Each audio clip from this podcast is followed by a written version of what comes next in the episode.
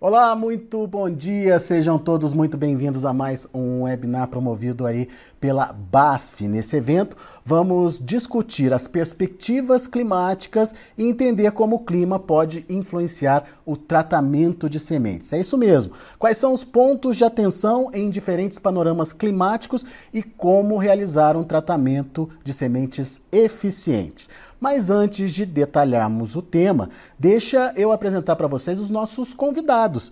Está aqui com a gente Nadiara Pereira, meteorologista lá da Climatempo. Bom dia, Nadiara. É, seja bem-vinda. Bom dia, Alex. Bom dia a todos que nos acompanham. É uma satisfação estar aqui com vocês e ainda mais num momento tão importante aí que a gente está passando por uma transição climática bastante rápida, né, de laninha para el ninho. Então a gente vai trazer aí todas as atualizações e a expectativa principalmente para a próxima safra, já 2023-2024. Legal, e não vai ter nenhum respiro aí no meio, né, Nadiara? É do laninha para o ninho, né? Exatamente, surpreendente até mesmo para nós meteorologistas. É isso aí, a gente vai detalhar isso daqui a pouquinho, mas o meu bom dia agora vai para o meu amigo Diego Pires. Diego é gerente de desenvolvimento de mercado lá da BASF. Bom dia, Diego, bem-vindo. Bom dia, Alex, bom dia, Nadiara, bom dia a todos que nos ouvem, nos escutam, né? Eu já estou feliz de estar participando do webinar. Estou mais feliz ainda pela já preliminar da notícia da Diária, né? Nós Você está no sul, né, Diego? Uh, sim, para o sul, né? Depois aí de três safras com frustrações leves e acentuadas, como é o caso dessa última safra, a gente vê uma perspectiva positiva, né? No curto prazo ainda, né, na diária. Então, acho que isso é importante também. O produtor gaúcho, é, claro, a gente está olhando para o sul do, do, país, né? Mas é, o produtor gaúcho, o produtor paranaense precisa respirar, precisa realmente voltar a colher, ter boas perspectivas de safra, né? E, e, essa atualização climática, essa perspectiva climática, ela realmente pode nos ajudar muito, muito mesmo. É uma questão de sobrevivência no sistema, é uma questão de manutenção de muitas áreas aí, né? E também da evolução do negócio da agricultura gaúcha e paranaense também. E Santa Catarina, obviamente, né? Muito bom. Diego, Aproveita que você está com a palavra e conta para gente o que, que, tem a ver tratamento de sementes com o clima, né? É, como é que o produtor pode, a partir das informações da Nadiara, promover um tratamento de sementes mais eficientes? E por que fazer essa relação e por que fazer um webinar para discutir isso? Boa, boa. Onde é que começa a lavoura de soja? Vamos falar de soja, né? Onde é que começa, onde tudo começa, né? Essa brincadeira. Obviamente que é no plantio, né? É na escolha de um bom cultivar, é na escolha da genética, né? Eu ouvi de alguns mestres, né, os quais tive o prazer de, de, de ser aluno, né, que tudo que eu puder fazer uh, de planejamento para aumentar o potencial da minha lavoura termina no plantio. Tudo que eu fizer de planejamento para aumentar o potencial da minha lavoura, ele conclui ou é terminado no momento, no ato efetivo do plantio. Então, se eu pensar que esse é o momento estratégico da construção de uma boa lavoura, o tratamento de semente é indispensável nesse processo. Tanto do ponto de vista de assegurar um stand, que hoje o maior componente de rendimento dentro de uma lavoura é o stand de plantas. São plantas por metro quadrado, são número de legumes por planta e assim por diante. Então, começa tudo na escolha de uma boa semente, obviamente, né? A semente de qualidade, um cultivar adaptado, que tem a, a adaptabilidade daquela região, mas também da escolha de um bom tratamento de semente que visa assegurar o potencial produtivo daquela lavoura. Eu gosto de frisar algumas coisas, viu? Talvez seja repetitivo, mas ninguém está aqui para inventar a roda ou prometer algo milagroso. Um bom tratamento de semente visa assegurar o potencial produtivo daquela lavoura. Se eu resolvi, planejei plantar uma área para 80, 100 sacos, o meu tratamento vai me ajudar a segurar esse potencial e não vai melhorar nada do processo errado que eu construí. Então, por isso que eu digo, né, para falar de tratamento de semente, nós obrigatoriamente temos que falar de clima, temos que falar de uma boa semente, de uma boa plantabilidade, e o tratamento de semente visa contribuir com o agricultor, Alex, contribuir com o agricultor nesse processo. Ele é um seguro da lavoura. Nós não falamos, o produtor gaúcho, de seguro ele entende, né? Nos últimos dois anos eu tenho certeza que de seguro ele entende. Então, o, o tratamento de semente nada mais é que um bom seguro para a implantação da lavoura. É aquilo que vai garantir o estande de plantas, que é o componente de rendimento mais efetivo dentro da composição uh, da produtividade. Essa é a função do tratamento de semente. E óbvio que esse clima, e aí entra na diária, né, com essa perspectiva climática, ele vai pautar as minhas decisões, Alex. Se eu não olhar na escolha de um tratamento de semente, eu preciso olhar tanto para frente, para o futuro, para entender o clima incidente naquele momento, né? Como é que vai ser o momento do plantio, para me decidir ferramentas, né? Associações, entrada de químicos e biológicos, como é que fica isso aí, olhando para o clima para frente, mas eu também preciso olhar para o retrovisor. Então, decidir hoje sobre o plantio e, obviamente, o tratamento de semente, o clima é, é, um importante fator no momento de decisão, na pauta das decisões, das estratégias, mas também olhar para o retrovisor uh, se torna uma estratégia importante para. E aí sim, com essas duas informações, eu consigo decidir aquilo que efetivamente eu vou usar a melhor uh, aplicabilidade, com a melhor performance dentro do que eu venho planejado. Né? Muito bom, Diego. Deixa eu alertar os senhores que estão conectados conosco aqui nesse webinar que a partir de agora vai aparecer um QR Code. Esse QR Code tem mais informações sobre a BASF. Para você acessar essas informações, basta apontar a câmera do seu celular para esse QR Code e lá você tem todas as informações sobre a empresa, tá certo? Lembrando que este evento está sendo transmitido em parceria com Notícias Agrícolas, exibição simultânea também no YouTube. E você pode interagir com a gente utilizando. Tem um botãozinho aqui ao lado da nossa transmissão, faça a sua pergunta, basta clicar nele, é, vai chegar a pergunta aqui para gente, enfim. E você também pode utilizar o próprio chat do YouTube para fazer a sua pergunta, conversar com a gente, tirar suas dúvidas. E agora sim, Nadiara, fique à vontade para começar a sua apresentação. Como o Diego disse, estamos ansiosos para saber o que vem pela frente aí. Vamos lá, vou trazer aí uma, a expectativa, principalmente, né, tendência a longo prazo para a próxima safra, já pensando, né, os impactos desse El Ninho que deve vir aí pela frente na próxima safra 2023-2024. Vou focar mais, na, claro, na, na parte de soja, aí, na parte de sementes, mas também vou trazer aí algumas consequências também para outros cultivos. E antes de iniciarmos mesmo as projeções, vou fazer uma rápida contextualização do que vem ocorrendo, porque a gente tem falado muito nesse nesses últimos anos do fenômeno Laninha, né, que impactou muito a distribuição das chuvas no Brasil, não só no Brasil, mas em diversas áreas do mundo, né? Mas aqui na América do Sul, o Laninha tem características muito marcadas, principalmente nas áreas mais ao sul, porque traz um risco maior para estiagem. Então, é um dos responsáveis aí pela forte seca que atinge a Argentina, o Rio Grande do Sul, mas também, por outro lado, tem contribuído para boa produtividade no Matopiba, né? Porque é um fenômeno que costuma intensificar os sistemas meteorológicos e aumentar as chuvas entre o norte e o nordeste. Então esse fenômeno vem atuando sobre, vinha atuando, né, sobre uh, no Oceano Pacífico desde o segundo semestre de 2020. Então passamos por três verões consecutivos sobre a influência da Laninha e agora ela chegou ao fim durante esse último outono. Ainda tivemos o último verão sob influência desse fenômeno, a laninha, só para caracterizar aqui, é o resfriamento do Oceano Pacífico Equatorial, nesse mapa aqui demarcado pelas áreas em azul do mapa. Eu trouxe esse mapa aqui, que ele é a anomalia da temperatura da superfície do mar durante o mês de janeiro. Só para contextualizar esse último verão, que ele foi marcado ainda por laninha, mas já na fase de enfraquecimento. Então tivemos já uma mudança de padrão aí na distribuição das chuvas durante o verão. A laninha entrou em fase de enfraquecimento e tivemos um Oceano Atlântico mais aquecido aqui próximo à costa sul da América do Sul. Então, essa combinação de enfraquecimento da laninha e um Oceano Atlântico mais aquecido trouxeram uma condição mais úmida para algumas áreas do interior do Brasil. Então, em relação são os últimos verões, esse último verão foi um pouco mais chuvoso, especialmente em algumas áreas do Sudeste, até mesmo algumas áreas mais ao sul, aqui pegando Paraná, Mato Grosso do Sul.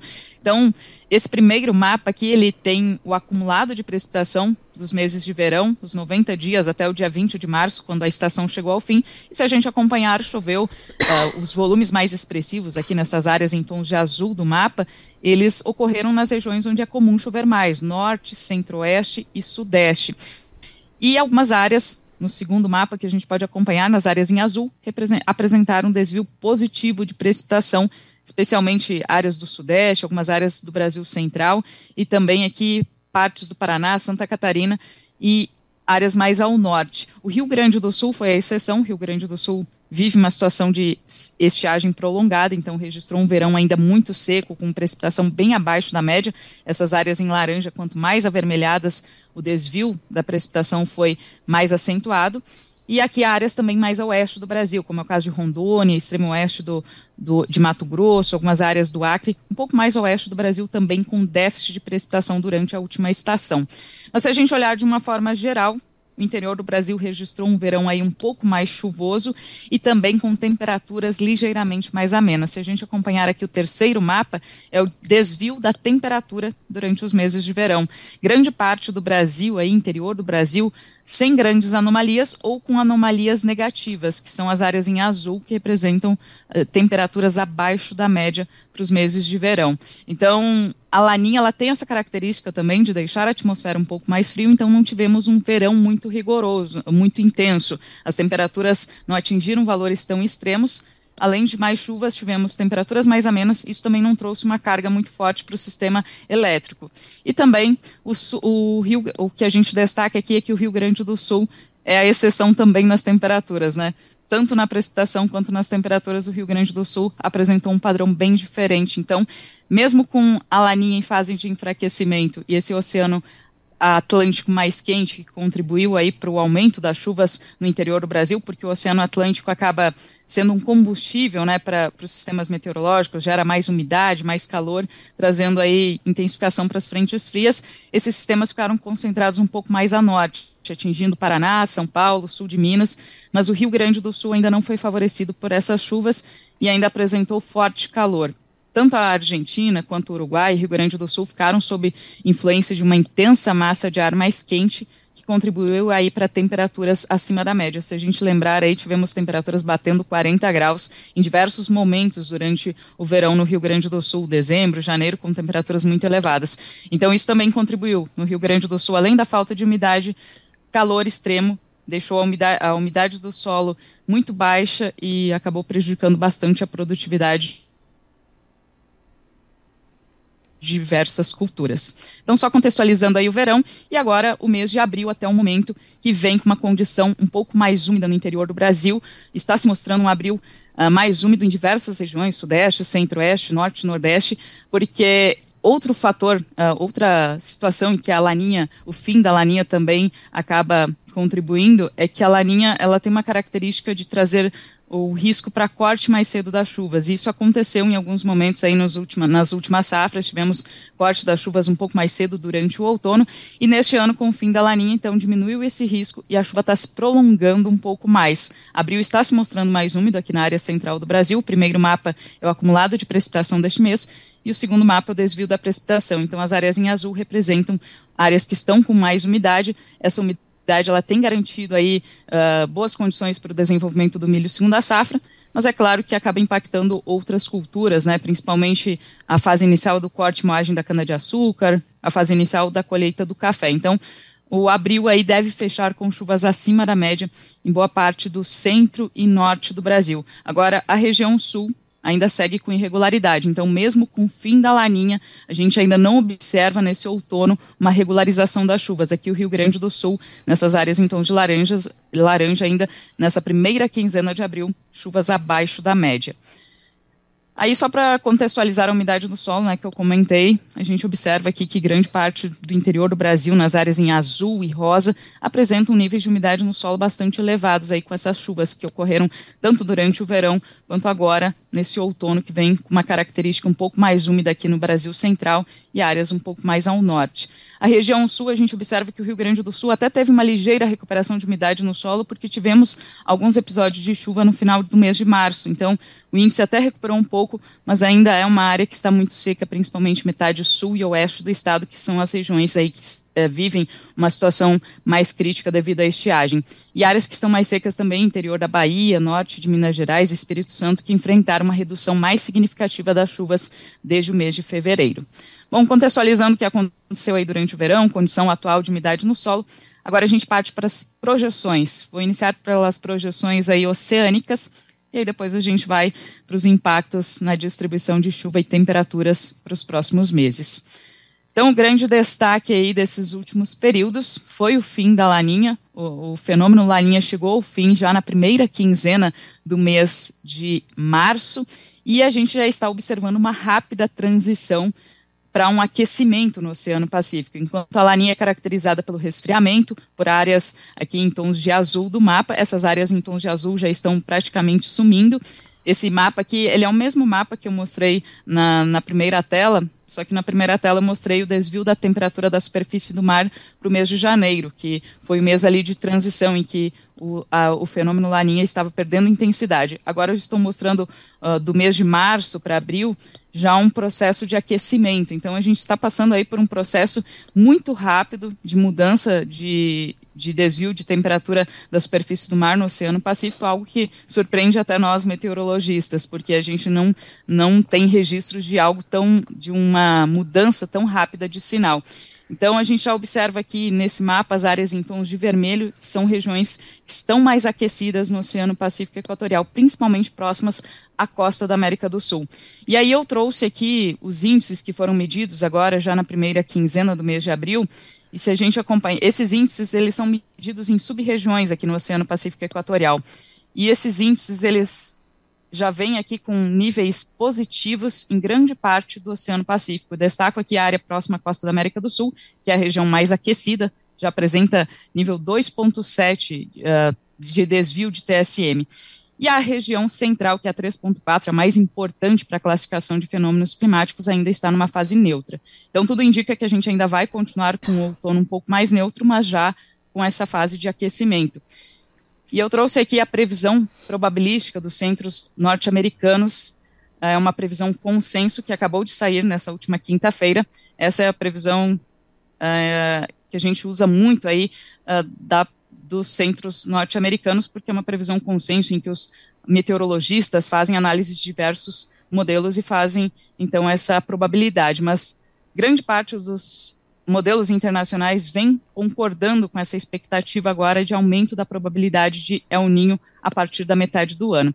Então, só para explicar esse gráfico aqui, as barras em cinza são indicam probabilidade de ocorrência de neutralidade climática, elas continuam maiores agora nesse momento, né, entre maio, abril, uh, março, abril, maio, até abril, maio, junho, mas depois a gente observa um aumento das barras em vermelho, que indicam probabilidade de ocorrência de El Ninho. Essa probabilidade cresce rapidamente a partir de maio, junho julho e se torna aí a categoria predominante no segundo semestre de 2023.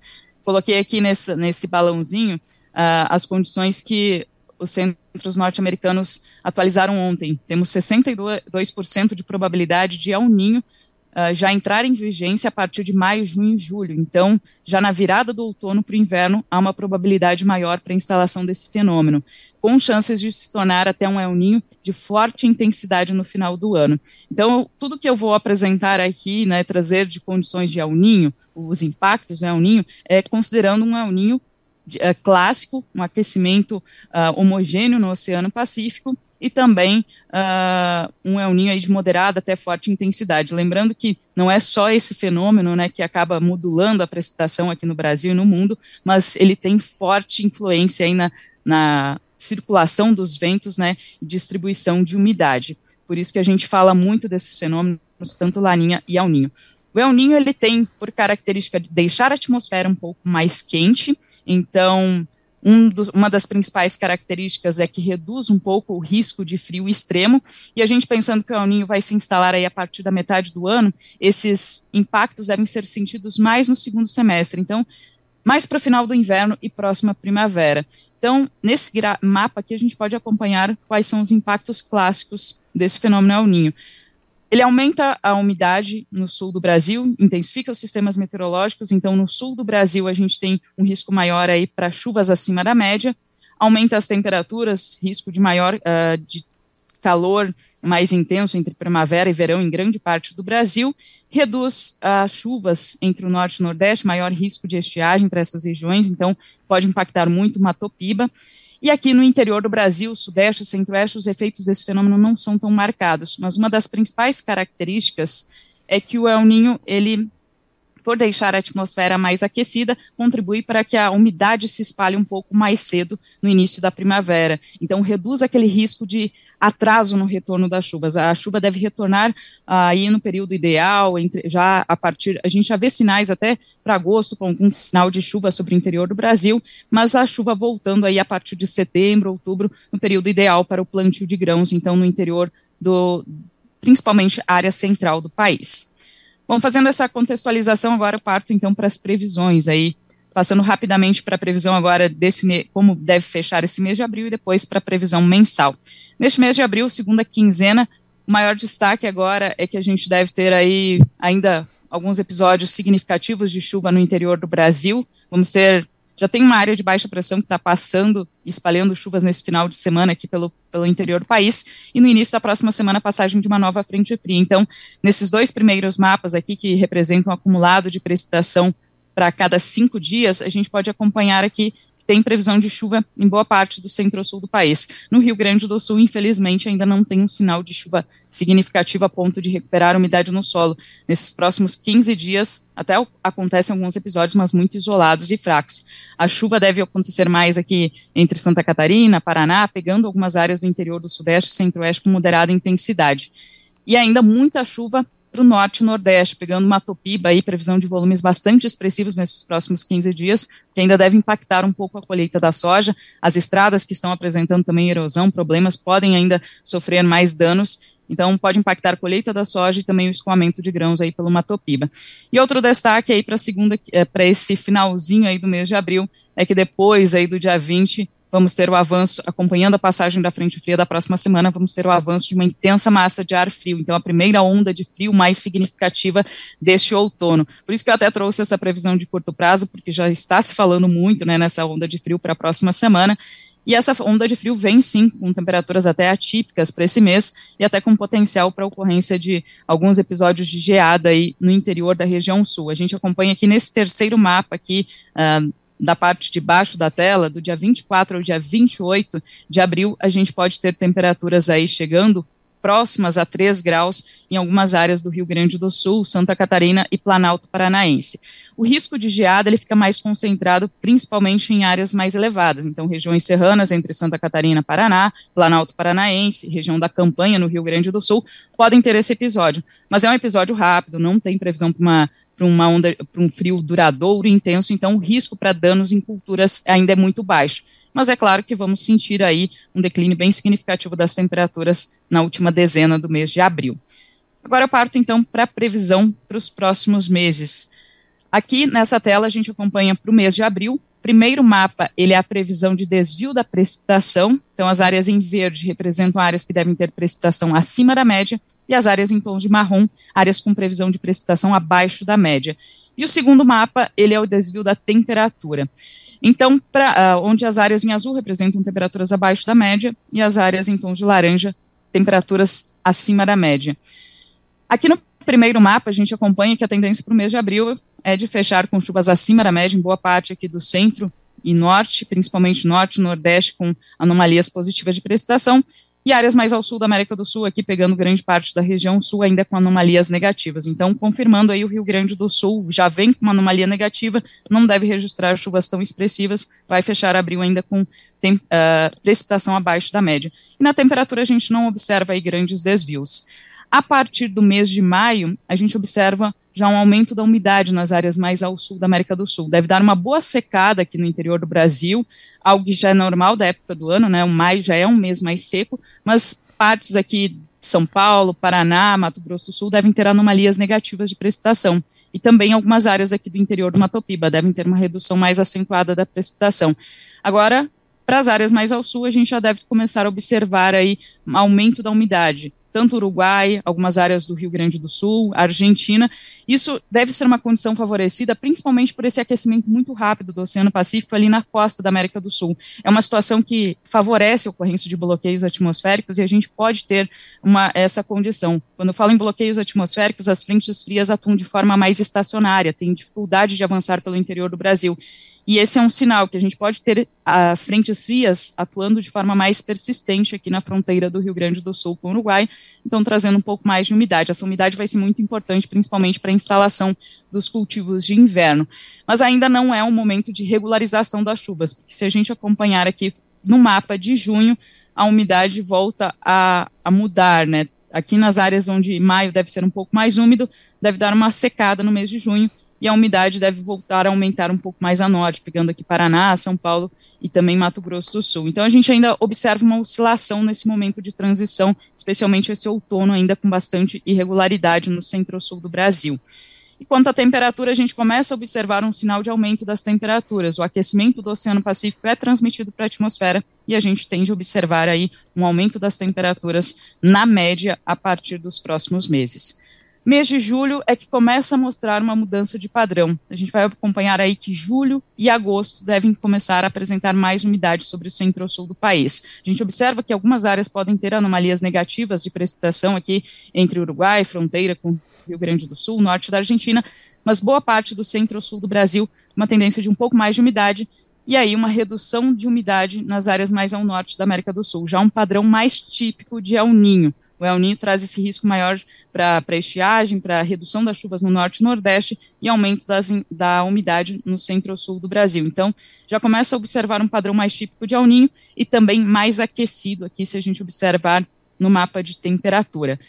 No mês de agosto, esse padrão fica mais estabelecido, tendência para um agosto mais úmido entre o sul, São Paulo e Mato Grosso do Sul. Lembrando que sudeste e centro-oeste, normalmente a média de precipitação para agosto é muito baixa, então esse sinal positivo não indica que vamos ter um mês chuvoso, mas alguns episódios de chuva já podem chegar até o interior do sudeste e do centro-oeste. Agora, na região sul, sul, sim, poderemos ter aí um agosto mais úmido, isso na fase final aí dos cultivos de, de, de inverno, e temperaturas, na média, acima do normal.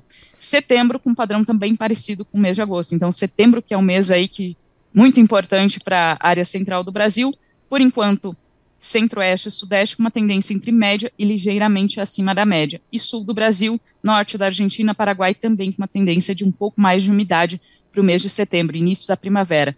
E norte do Brasil, também pegando algumas áreas aqui mais ao noroeste de Mato Grosso, Rondônia, com tendência de chuvas abaixo da média. Outubro, mês muito importante aí para o sul do Brasil, especialmente Rio Grande do Sul, já pensando no início do plantio da soja, também está se mostrando mais úmido. Então, tudo indica que vai ter umidade aí para os cultivos de verão no sul do Brasil. Isso, claro, vai garantir umidade no solo, mas por outro lado, em alguns momentos pode impactar as atividades no campo. Centro e norte do Brasil dando uma secada aqui no mês de outubro, isso preocupa algumas áreas aqui importantes, Goiás, Mato Grosso, interior do Mato Piba também, com uma tendência já de anomalias negativas de precipitação para o mês de outubro. Então, a primavera aí deve começar com um padrão bem típico aí do, uh, de é um ninho, tendência de mais umidade no centro-sul e menos umidade no centro e norte do Brasil. E temperaturas cada vez mais elevadas aí, tudo indica que com o El Ninho se instalando, teremos uma primavera e um próximo verão 2023-2024 mais quente do que o normal. Eu trouxe aqui a temperatura mínima absoluta prevista para os próximos meses, porque na média a gente viu ali que os mapas estão indicando temperaturas acima da média uh, de uma forma geral para o inverno e início da primavera, que é uma consequência do El Ninho. Mas isso não tira totalmente o risco para a ocorrência de ondas de frio. Ele diminui um pouco o risco, mas como o El Ninho deve ser mais efetivo no segundo semestre, a gente ainda tem possibilidade de ocorrência de algumas ondas de frio. No sul do Brasil, a gente já pode ter frio um pouco mais intenso na segunda quinzena de maio. O frio deve se intensificar mais no mês de julho. Se a gente acompanhar aqui nessas mínimas absolutas, uh, são as temperaturas mais baixas que podem ocorrer e as áreas em tons de lilás representam temperaturas aí que podem chegar abaixo de 3 graus, quanto mais para o esbranquiçado, temperaturas mais baixas. E o frio mais intenso previsto principalmente para julho e agosto. Agosto, o friozinho chegando até algumas áreas do sudeste e centro-oeste. Então, não dá para descartar totalmente o frio. E é claro que a gente tem que monitorar muito essa condição aí, porque tudo vai depender da instalação do El Ninho e da intensidade desse fenômeno. Bom, agora eu vou fazer as considerações finais e aí a gente já pode partir para as perguntas e discussões. Mas só fazendo um apanhado de tudo isso que eu compartilhei, o outono vai seguir com uma neutralidade climática, mas já com uma tendência de rápido aquecimento no Oceano Pacífico e com essa tendência já de instalação de um El Ninho. Acho que agora as previsões estão cada vez mais consolidadas, né, quanto a essa questão de um El Ninho a partir da metade do ano. As chuvas aos poucos tendem a aumentar no Rio Grande do Sul, mas ainda não devem se regularizar totalmente agora no outono. As previsões oceânicas estão indicando que a instalação do El Ninho deve ocorrer entre o final do outono e início do inverno. Isso deve impactar mais a distribuição de chuva e temperatura sobre o Brasil, principalmente no segundo semestre. Então, pensando mais para a próxima primavera. E depois de três anos consecutivos aí sob influência da Laninha, né, que trouxe mais estiagem para as áreas mais ao sul pro, do, da América do Sul e contribuiu para chuvas mais regulares nas áreas mais ao norte. Então a gente espera um padrão bem diferente para a próxima safra, com um possível El Ninho aí, né, com esse El Ninho se instalando a partir da metade do ano. E aí, só resumindo, né, o El Ninho tem os impactos opostos da Laninha, diminui o risco de ondas de frio um, dura, duradouras, intensas sobre o interior do Brasil, então, na média, a gente deve ter temperaturas mais elevadas ao longo deste ano, e frio tardio na primavera. Então, diminui aí aquele risco de frio tardio, como a gente acompanhou nos últimos anos no sul do Brasil. Diminui o frio, o risco de frio né, para cultivos de inverno como o trigo. Diminui também o risco de atraso no retorno das chuvas na primavera, então instalação da soja no período ideal no sudeste e centro-oeste está associado ao aumento das chuvas e calor entre a primavera e verão sobre áreas mais ao sul do Brasil. Então, deve trazer uma recuperação aí significativa para o Rio Grande do Sul, tanto de umidade no solo quanto a reservatórios, mas é claro que em alguns momentos também existe o risco para impactos no, na instalação do, da, da, soja no sul do Brasil, porque o El Niño está associado também a mais tempestades durante a primavera. E reduz as chuvas, traz um maior risco de estiagem para as áreas mais ao norte, então pode diminuir aí a produtividade no Matopiba depois de três safras muito boas na região. Esses são os destaques, pessoal, fica aí à disposição para nós discutirmos. Muito bem, Nadiara, parabéns pela apresentação. E Diego, é, imagino que você tem aí algumas dúvidas, perguntas aí para Nadiara. Eu também tenho algumas perguntas aqui. Vamos aproveitar agora, vamos aproveitar que a Nadiara está presente aí para a gente tirar essas dúvidas. E eu, eu queria, Nadiara, só entender essa, essa esse momento de frio que a gente vai ter. Você mostrou ali alguns quadros, né? E já falando da, da chegada de uma frente, de uma massa de, de ar frio para a semana que vem. É, mas eu queria entender o impacto disso, principalmente para o milho de segunda safra, né? É, é motivo de preocupação para o produtor? Enfim, são temperaturas realmente que podem afetar o, o milho nesse caso? Essa agora do mês de abril, não, porque eh, eu até trouxe esses mapas para o mês de abril, porque justamente está eh, se chamando muito a atenção para essa massa de ar frio da segunda quinzena de abril.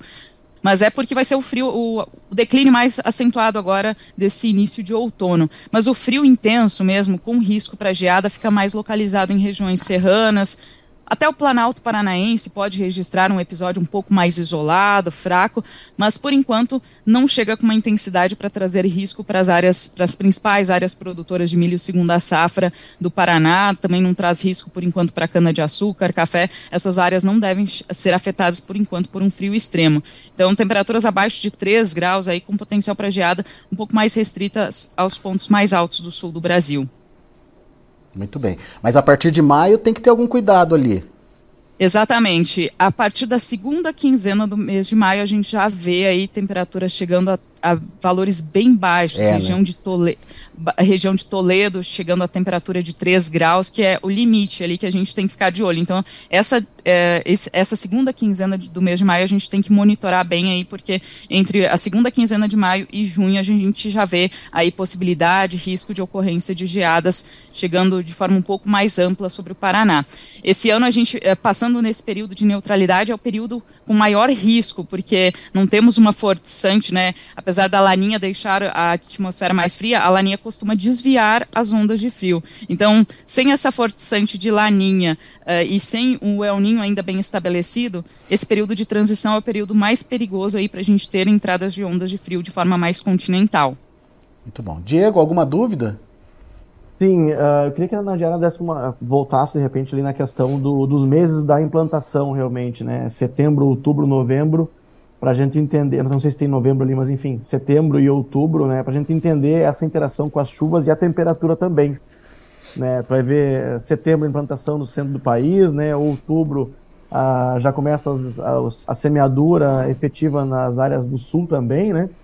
E entender como é que fica essa questão de chuva e temperatura, porque essa jogada influencia diretamente, né? Da qualidade da implantação dessas lavouras aqui no sul e também no, no centro-sul do país, né? A expectativa aí para a próxima primavera é tenhamos uma primavera, tanto primavera quanto verão, mais quentes do que a gente acompanhou nesses últimos períodos. Uh, com exceção do Rio Grande do Sul, que registrou, sim, temperaturas extremas, né, 40 graus aí durante o verão. Grande parte do Brasil Central, Paraná também, não tiveram temperaturas muito elevadas, né. Falaram, uh, os produtores vêm relatando que tanto as chuvas foram mais regulares, quanto as temperaturas não chegaram a valores extremos. Agora, para o próximo ciclo, se espera sim temperaturas mais elevadas. O El Ninho ele muda um pouco a característica das chuvas e também das temperaturas. As chuvas elas não são tão duradouras e persistentes, diminui aquele risco para corredores de umidade persistentes, dura, uh, intensos, né, uh, que a gente chama de zacas. Então, no El Ninho, diminui esse, essas chuvas duradouras, os episódios ocorrem mais na forma de pancadas intensas no final de tarde e as temperaturas ficam mais elevadas, então a atmosfera fica mais aquecida. Então a tendência aí para setembro, mais úmido no centro-sul do Brasil, já a chuva retornando para o interior do sudeste e centro-oeste, mas com temperaturas bastante elevadas. E aí essa combinação de atmosfera mais quente e bastante umidade traz um risco para maior, um, mais episódios de tempestades, né? Aquelas chuvas fortes mesmo, na forma de pancadas. E outubro também está se mostrando aí um mês com bastante umidade no centro-sul do Brasil, uh, principalmente pegando Paraná, São, uh, São Paulo, Mato Grosso do Sul e interior da região sul. Agora, o que chama atenção aqui para o mês de outubro e que a gente vai ter que ficar de olho e monitorar muito é que está dando uma secada em partes do Brasil Central, pegando inclusive Mato Grosso, Goiás, e aí é uma expectativa que a gente pode ter um, um retorno das chuvas ali em, em setembro, né, já para o plantio, mas outubro se mostrando mais seco pode dar um corte das chuvas em algumas áreas, importantes áreas produtoras. Então, é algo que vai ter que ser monitorado, porque se a gente até olhar o mapa de temperatura máxima, também está mostrando um desvio positivo mais acentuado justamente para essa área mais seca, né, entre o centro e norte do Brasil. É aquela tradição é aquela tradicional pegadinha, né, Nadiara? O produtor se anima quando vem aquela chuvarada em setembro tal, já planta, já sai plantando, depois falta chuva para o desenvolvimento da lavoura e daí ele acaba tendo que replantar, tendo é, menor potencial produtivo, enfim. É um alerta importante para o produtor que quer é, se planejar aí, principalmente nessa faixa do centro-oeste, então, certo, Nadiara? Certo, é algo que tem que ser monitorado mesmo. Uh, isso ainda pode, a gente pode ter algumas alterações, né? Porque vai, vai depender muito mesmo de como vai ser o comportamento do aquecimento no Oceano Pacífico. Mas esse é um padrão bem típico ao ninho mesmo, né? A chuva, a umidade ficando bem mais concentrada ao sul da América do Sul, especialmente o, o interior da região sul ali se mostrando muito úmido e dando uma boa secada na metade norte.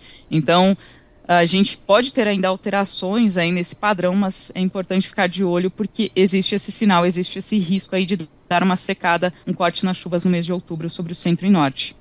Muito bem. Acho que fica um, hum. uma, uma, preocupação, né? É, liga um alerta, né, na diária Alex, em relação ao agricultor, como ele vai proceder com essa perspectiva climática, né? Tradicionalmente, a gente sabe que os anos de laninha ou com chuvas menores, de menor intensidade, são, são situações que propiciam melhor estabelecimento da cultura. Claro, onde não chove não tem condição de implantar, mas com chuvas menores, intensidades menores, dificilmente se tem áreas de replantio. Você tem chuvas mais amenas, né, não são tão pesadas, e o plantio acontece de uma forma mais tranquila, a emergência melhor ainda.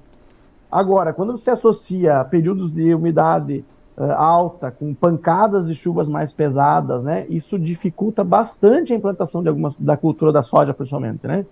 Você fazer um plantio, primeiro você vai ter uma janela menor de plantio, né? Entendendo que vai ter uma frequência maior de chuva. Segundo, a probabilidade maior de uma pancada mais agressiva de chuva dificultando a emergência. Então, o alerta que a gente deixa em relação à qualidade de semente, né, a vigor de semente dessa, a ser utilizada e, uh, e também a questão de uma boa escolha de TS.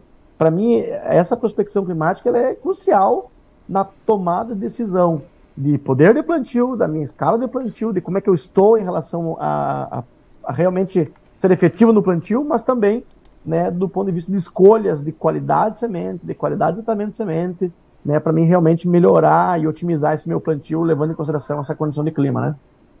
Legal, muito bem colocado. Diego, uh, você continua aqui comigo. A Nadiara, a gente se despede dela agora. Muito obrigado, viu, Nadiara, por você estar aqui com a gente e compartilhar todas essas informações é, muito importantes para o produtor, principalmente para ele entender as possibilidades é, e fazer o seu melhor planejamento de plantio aí. Uh, obrigado, Nadiara. A gente se vê numa próxima. Volte sempre. Muito obrigada, pessoal. Desejo aí a todos uma boa safra. Esperamos que esse El Ninho aí não seja tão. Uh, traga boas condições para o sul do Brasil e não seja tão ruim né, para as demais áreas do país. E a gente vai continuar acompanhando aí, fico sempre à disposição. Um grande abraço. Obrigado, Nadiara. Muito bem, pessoal. Deixa eu dar um alô pro pessoal que está acompanhando a gente lá no YouTube. A Vitória, um abraço para você, Vitória. A Lígia Cerdeira, bom dia, Lígia. A Gil Paulette, obrigado é, pela participação. Sempre bom, sempre ótimo ouvir vocês. Considera aqui a, é, Gil. O Gabriel Vitor, bom dia, Gabriel. Bom dia para você também. A Roberta está com a gente. Abraço para você, Robertinha. Obrigado pela audiência. Karine, Karine, um abraço para você. A Karine Gobi também, nossa parceira aqui no Notícias Agrícolas. Obrigado aí pela audiência. Bruno Bordignon, parabéns, Diego. Muito trabalho e sucesso. Manda um abraço para você aí, Diego. E tem a Camila também uh, colocando que esse é um excelente tema, é isso mesmo. A gente precisa uh, entender, enfim, uh, considerar aí as possibilidades. A gente então agora volta com o Diego, porque afinal de contas, Diego, tem várias perguntas para você também por aqui. E eu começo a primeira pergunta uh, fazendo a seguinte colocação. Para a gente entender o que, que a gente vai fazer no futuro, ou seja, é, entender o que, que vai ser a próxima safra, a gente precisa entender o que aconteceu no passado. Uh, e a decisão para se ter um bom tratamento de semente se baseia aí nessa premissa, né? Por que, que conhecer o histórico do agricultor é importante nesse contexto e é, vamos considerar aí a questão do tratamento de sementes como um, uma ferramenta fundamental para o produtor é, começar bem a, a, o plantio dele, a safra dele. Conta mais para a gente um pouquinho dessa relação do histórico, Diego. Olha a complexidade, né, Alex, desse assunto, né? Eu estou falando do momento mais uh, importante, talvez, da minha lavoura, né? Que é onde eu realizo meu plantio. Se eu errar, Alex, na hora do meu plantio, se eu não for efetivo do ponto de vista de ter unidades produtivas por unidade de área, né, ou seja, plantas por metro quadrado, já foi o meu planejamento, já foi o meu potencial produtivo. Eu posso comprar a melhor semente, eu posso usar o melhor adubo, eu posso usar o tratamento de semente mais caro que tiver no mercado, mas se eu não for efetivo na implantação, tudo foi por água abaixo. Então essas escolhas elas têm que ser muito sinérgicas, né, para mim ter efetividade e ter performance, levando em consideração tudo que a, Nadiara falou para nós, e eu acho isso fantástico, porque essa prospecção de clima ela vai pautar a minha estratégia de plantio, quantas uh, hectares eu planto por dia, qual é o meu poder de plantio, se que tipo de mecanismo eu vou atingir esse solo para ser efetivo no plantio, uh, que tipo de palhada, Alex, eu vou fazer para me fazer o meu plantio porque se eu tiver excesso de palha, muitas vezes, num, ano mais chuvoso, eu também tenho dificuldade de, de fazer plantio. Que tipo de mecanismo eu vou usar na minha semeadora? Se eu vou usar um sucador, um disco de corte? Entende a complexidade disso? Olhando a prospecção climática da Nadiara, eu posso olhar para o meu planejamento, para a minha situação do hoje, as minhas estratégias e moldar aquilo que eu vou decidir para essa safra. Isso eu estou olhando para frente, né? Agora, na escolha de um tratamento de semente, claro que a condição de clima no momento do plantio é extremamente importante, né? Como que se comporta um tratamento de semente numa situação de alta umidade? Como é que, se, como é que funciona esse residual do tratamento de semente, pensando em fungos e, e também em, em, insetos, dentro de um clima de muita umidade?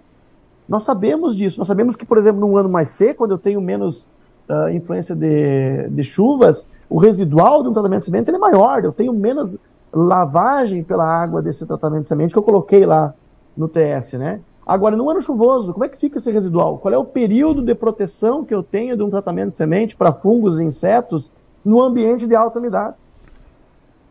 E olhando um pouquinho para trás, Alex, né? O que, que eu devo olhar para trás no retrovisor para a escolha desse meu TS? O, que situação de clima eu tinha e que doenças que uh, fizeram que permaneceram no cenário na safra passada. Se olhar hoje para o ambiente do sul, basicamente, onde a ferrugem ficou mais ausente, a cercóspora se tornou presente em todas as lavouras.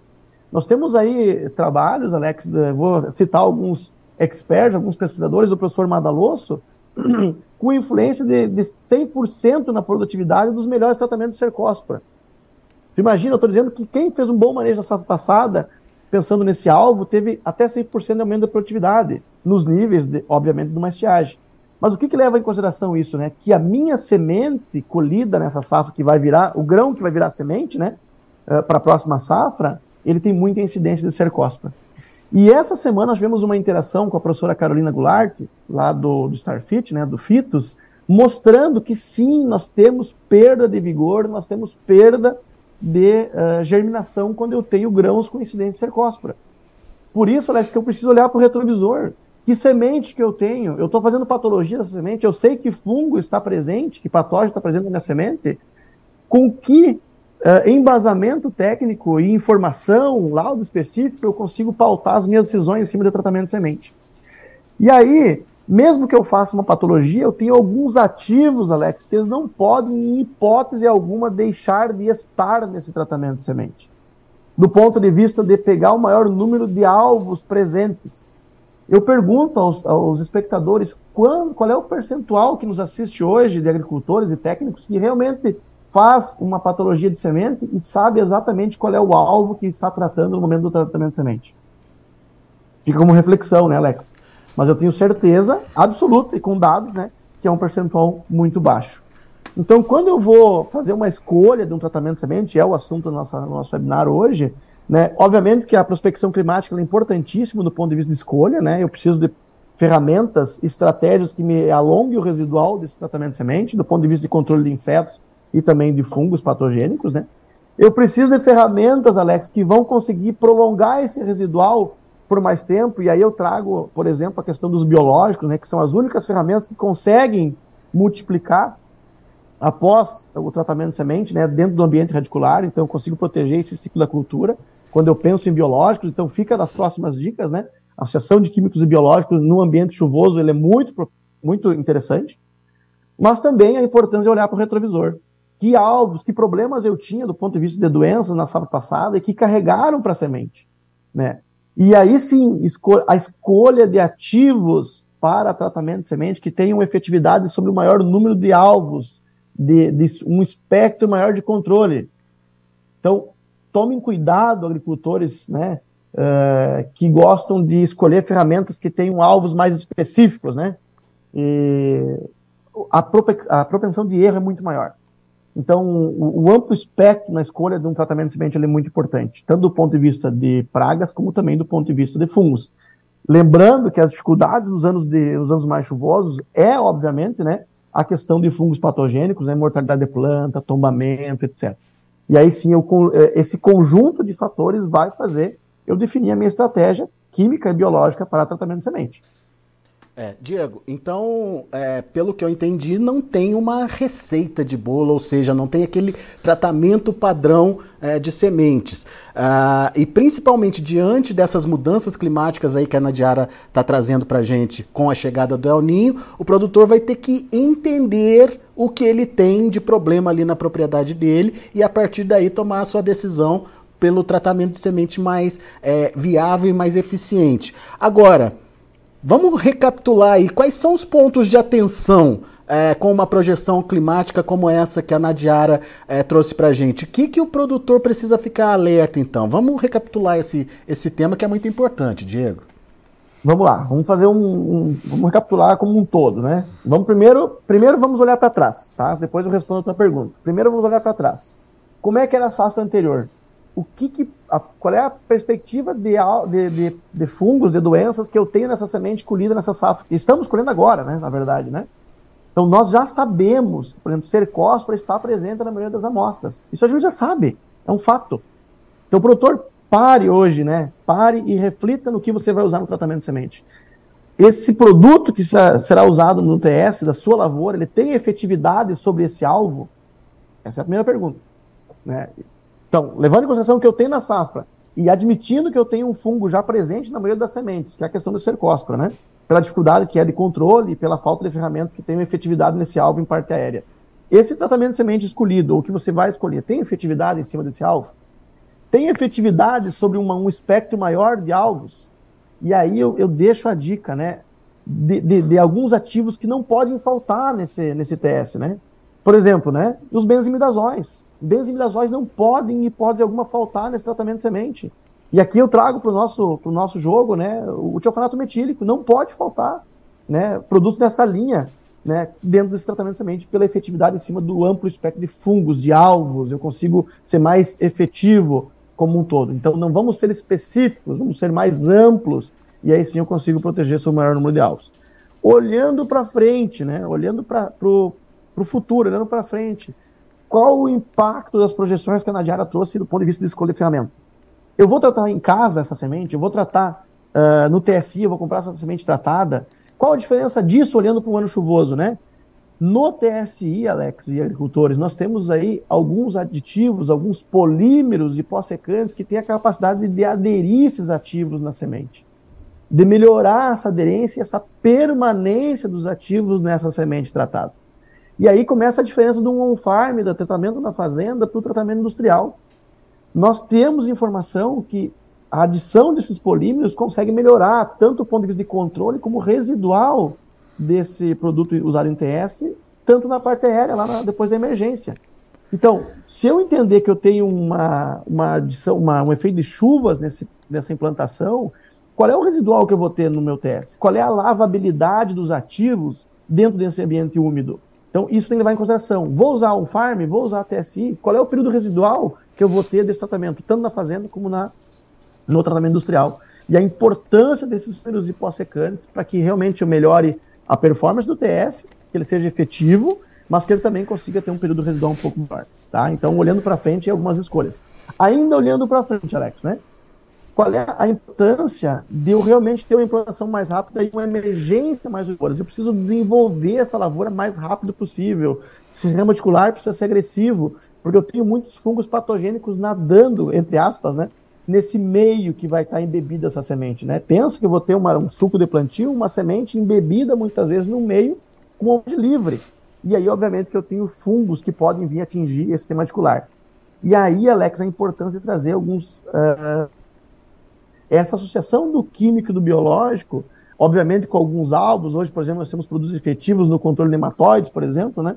Mas esses biológicos também têm uma supressão sobre alguns fungos patogênicos. Então, são as únicas ferramentas, Alex, que vai conseguir me dar um residual, uma proteção a longo prazo dentro da cultura.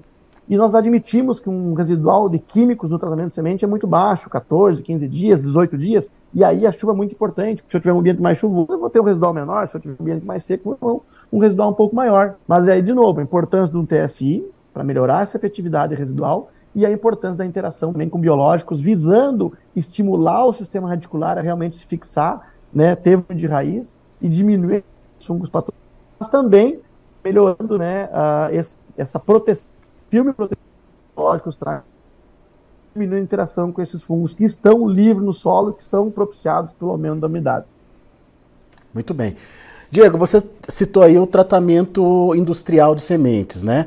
É, diante desse contexto que a gente tem aí do clima, Uh, como é que o produtor faz? Ele tem que decidir entre tratamento on-farm, feito por ele mesmo na fazenda, ou tratamento industrial. Isso tem alguma influência? Isso tem alguma é, é, interferência na eficiência do produto? O que, que ele precisa saber é, nessa comparação do, do on-farm com, com o industrial? Beleza. Primeira, primeiro ponto, né? Quais as diferenças, né, realmente, né? No produto industrial, a gente tem uma garantia de ativos dentro de cada semente, de cada quilo de semente, eu tenho uma garantia, né? E aí, quando eu falo de baço, nós temos um selo que certifica os sementeiros, né?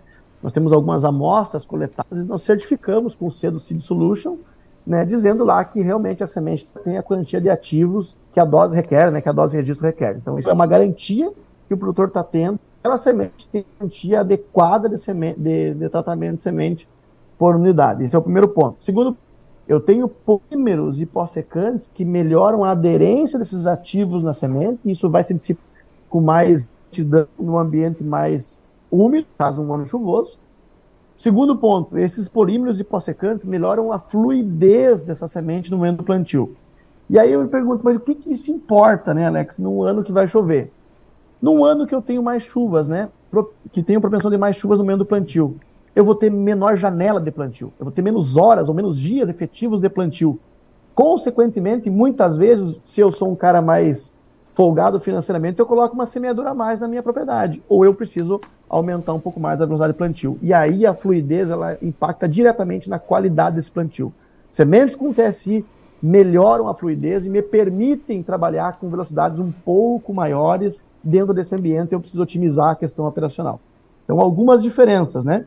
Quando eu falo de biológicos, né, e aí eu trago o nosso cenário BASF, nós temos hoje com esse Lactop, com o Votivo Prime, a única ferramenta do mercado, Alex, que eu consigo trabalhar num TSI até 150 dias de antecedência do plantio. Então o produtor vai ter garantia que o produto, o, o tratamento de semente dele, de químico e biológico, tem efetividade, porque nós temos registro em bula para isso. Até 150 dias de prateleira, após o tratamento, o produtor pode plantar com efetividade dessa, desse tratamento de semente, sem agredir a qualidade fisiológica da semente de vigor e germinação. Então aí começam algumas diferenças, né? Garantia de ativo, fluidez, garantia de residual, garantia de performance, que aí o tratamento de semente industrial ele realmente destoa muito em relação ao tratamento on-farm, né? Muito bem. Você acabou de, de citar aí é, a possibilidade de interação, né, Diego, é, do químico com o biológico. É, agora, o que, que, o produtor precisa saber para que é, não só haja essa interação, mas que também, mas para que também não haja uma competição, né, é, desses produtos aí é, na hora de se escolher e definir o tratamento de sementes? Perfeito. Começa pela identificação do cenário. Alex, né? Que, que, lavoura que eu estou, né? Onde eu estou no país? Vamos lá. Eu estou no sul, eu estou no centro-sul, eu estou no oeste, no, no, no, centro do país. Qual é o alvo que eu quero atingir? Não, meu problema é fungos patogênicos. Não, peraí, então eu vou ter que ir é, pensar numa associação de biológicos diferentes. Não, meu problema é nematóides. Então eu preciso de biológicos, né? E a interação de químicos e biológicos que tem efetividade sobre esses alvos. Meu problema é as duas coisas. Então eu tenho que escolher ferramentas que tenham um amplo espectro de controle essa interação a gente está observando e, e validada por inúmeros pesquisadores, né? Uh, cito aqui o Ricardo Belé, né, do, do Starfit, que daqui a pouco está nos escutando também, a Caroline, né, e todos os, os fitopatologistas, né, que já vem um efeito positivo e, e sinérgico da interação de biológico e químico. Eu não vejo hoje com efetividade um tratamento de semente baseado e alicerçado no pilar químico somente. Eu vejo hoje uma interação positiva de químicos e biológicos atuando simultaneamente do ponto de vista de controlar fungos e insetos, mas também de melhorar esse residual, entre aspas, ou essa proteção, tanto de parte aérea como de sistema mas principalmente do pela adição dos biológicos. Outro ponto, Alex, uh, esses biológicos uh, usados né, na interação junto ao TS, e a maioria deles, e alguns deles, têm um efeito promotor de crescimento tem uma interação química, né, uma, interação, uma interação com o sistema radicular, onde você tem a produção de fitohormônios que estimulam o crescimento radicular. E aí a importância disso no, no ano chuvoso, né, no ano de El Ninho.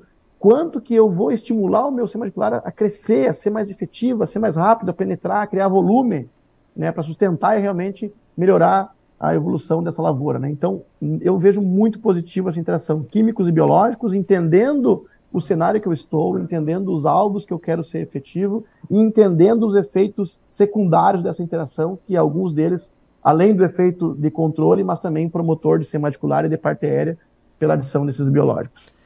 E, e quais os produtos da, da BASF você é, indica aí, ô, ô Diego? Qual, quais produtos fazem essa boa interação, essa, tem essa boa sinergia aí?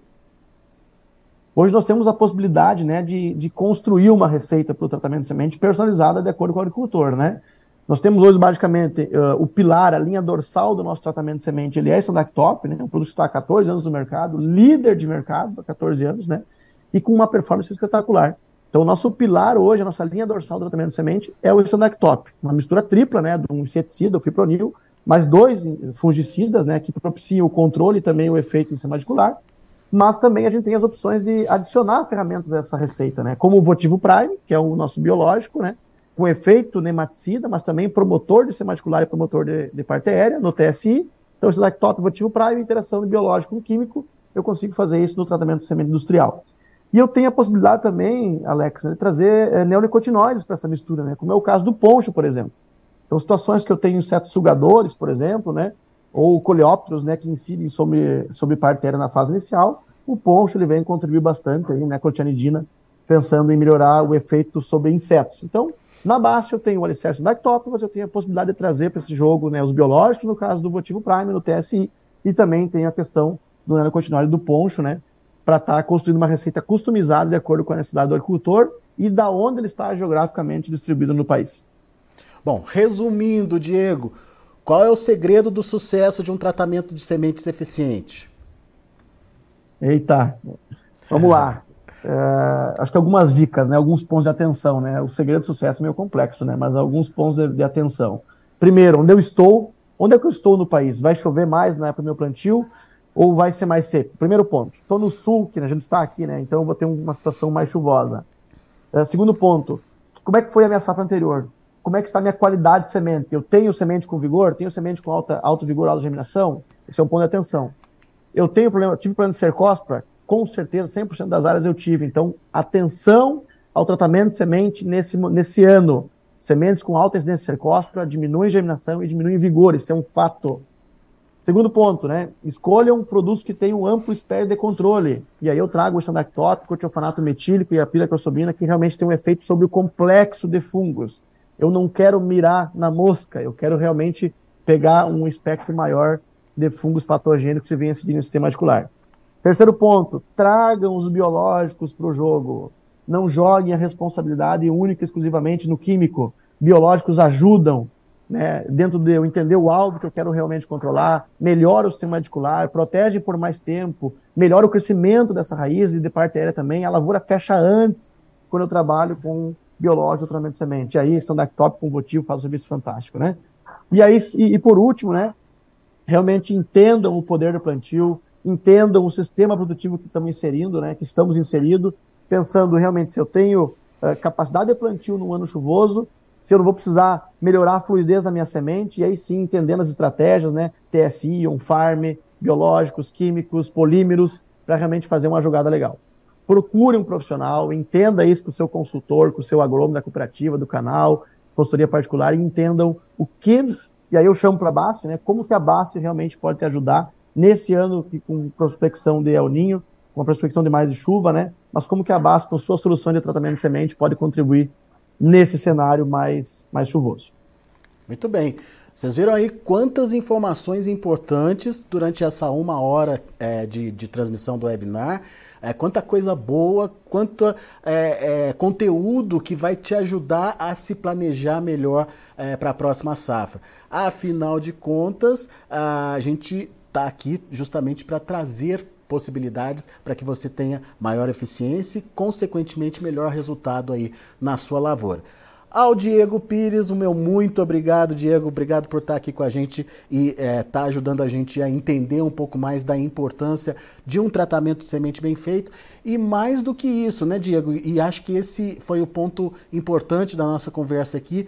É, entender que um tratamento de semente não é uma receita de bolo, não é um tratamento padrão. Você é, precisa fazer com que esse tratamento realmente interaja com as condições climáticas que existem e com a situação é, de, de, de insetos, é, fungos, enfim, pragas e doenças da sua lavoura que ela vem atravessando. Enfim, é, é uma dica de ouro aqui e eu queria que você fizesse aí as suas considerações finais, Diego.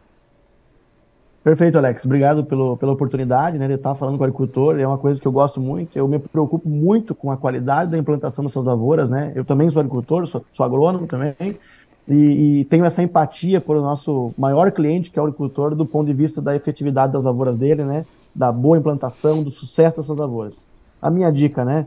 Procure um profissional, entenda o cenário que você está situado, qual é o sistema produtivo. Eu estou saindo de uma pastagem, eu estou saindo de uma lavoura de trigo, eu estou na área de várzea, eu estou na área de coxilha, onde eu estou? O, quais os problemas que eu posso enfrentar com esse período chuvoso na implantação? Eu tenho o poder de plantio? Eu vou precisar andar mais rápido, eu vou precisar andar mais devagar, eu vou precisar comprar uma semeadora, não sei. Quanto que realmente essas ferramentas podem me ajudar? E eu trago aqui uma, uma frase né, do, do professor Sérgio Abud, né? Lavouras produtivas uh, fecham antes, né, grosseiramente falando, né? Que se desenvolvem rápido na fase inicial. Lavouras produtivas têm desenvolvimento inicial rápido. Você constrói rápido, no cedo, no cedo que eu digo, no período inicial da implantação. Então, toda e qualquer ferramenta que vise a melhorar o número de unidades produtivas por área, plantas por metro quadrado, e que visem melhorar esse aumento de acúmulo de matéria seca na fase inicial da cultura, beneficiam a alta produtividade. Por isso, das boas escolhas, da importância das boas escolhas no tratamento de semente. tratamento de semente é, é crucial para uma lavoura de alta produtividade. Crucial. Crucial. É o seguro que a gente não quer usar. E agora, com a interação dos biológicos, eu posso melhorar e ainda impulsionar essa lavoura através do tratamento de semente. Muito bom. Diego, obrigado pela participação conosco aqui no Notícias Agrícolas de mais esse webinar. Um grande abraço para você, até a próxima. E a você que esteve conosco, conectado e participando aí desse webinar, nosso muito obrigado. Todas as informações estarão disponíveis para você aqui no Notícias Agrícolas. Para você que não acompanhou, não teve é, condição de acompanhar todo o webinar e tiver alguma dúvida, também está disponível para você lá no YouTube oficial do Notícias Agrícolas. A gente vai disponibilizar no site também. Enfim, ah, informações importantes de clima e tratamento de sementes e que a interação é, dessas duas condições podem trazer mais eficiência para o seu produto, para o seu negócio. Daqui a pouco a gente volta com mais informações e com os nossos boletins aqui no Notícias Agrícolas. Continue com a gente.